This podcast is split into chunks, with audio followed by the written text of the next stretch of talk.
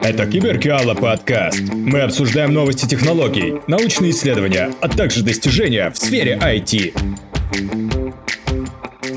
Привет, с вами Владимир Киселев, создатель портала Киберкаала. Киберкаала – это онлайн-курсы от профессиональных преподавателей с практическим опытом работы.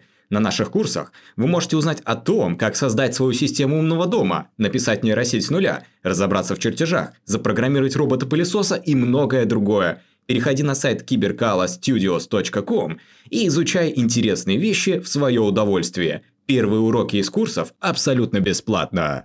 В этом выпуске мы узнаем о том, как можно редактировать фотографии с помощью одной лишь мысли.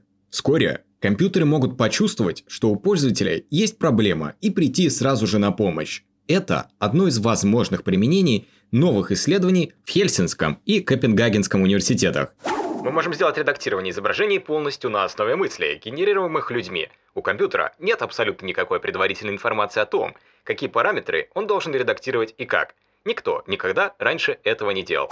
Говорит Рука Руацала, доцент факультета компьютерных наук Копенгагенского университета. В исследовании, опубликованном в журнале CVPR 2022 «Компьютерное зрение и распознавание образов», приняло участие 30 человек. Они были оснащены капюшонами, содержащими электроды, которые отображают электрические сигналы мозга, так называемая электроэнцефалограмма. Всем участникам был показан один и тот же набор из 200 изображений лиц. Кроме того, им был поставлен ряд задач, таких как поиск женских лиц, поиск пожилых людей, поиск светлых волос и так далее.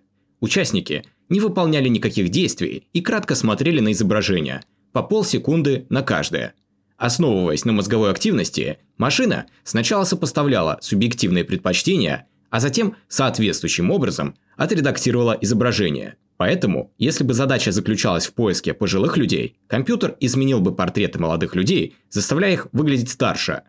А если бы задача состояла в том, чтобы искать определенный цвет волос, все изображения получили бы этот цвет. Примечательно, что компьютер не знал о распознавании лиц и понятия не имел о поле, цвете волос или каких-либо других соответствующих особенностях. Тем не менее, он только отредактировал рассматриваемый параметр, оставив другие черты лица без изменений. Комментирует аспирант Кит Дэвис из Хельсинского университета. Некоторые могут утверждать, что уже существует множество программ, способных манипулировать чертами лица. Это ошибочное мнение. И вот как объясняет это Кит Дэвис. Все существующее программное обеспечение ранее было обучено с помощью размеченных данных. Итак, если вам нужно приложение, которое может заставить людей выглядеть старше, вы обучаете алгоритм тысячами портретов и сообщаете компьютеру, какие из них молоды, а какие старые. В нашем случае единственным входным параметром была мозговая активность испытуемых. Это совершенно новая парадигма в искусственном интеллекте. Использование человеческого мозга непосредственно в качестве источника информации. Одним из возможных применений данной технологии может стать медицина. Другим же может быть помощь определенным группам инвалидов, например, помощь парализованному человеку в управлении своим компьютером. Итак, это все на сегодня. С вами был подкаст Киберкаала и его ведущий Владимир Киселев. Если вам понравилось, подписывайтесь на новые выпуски, а также переходите на наш сайт cyberkaalastudios.com.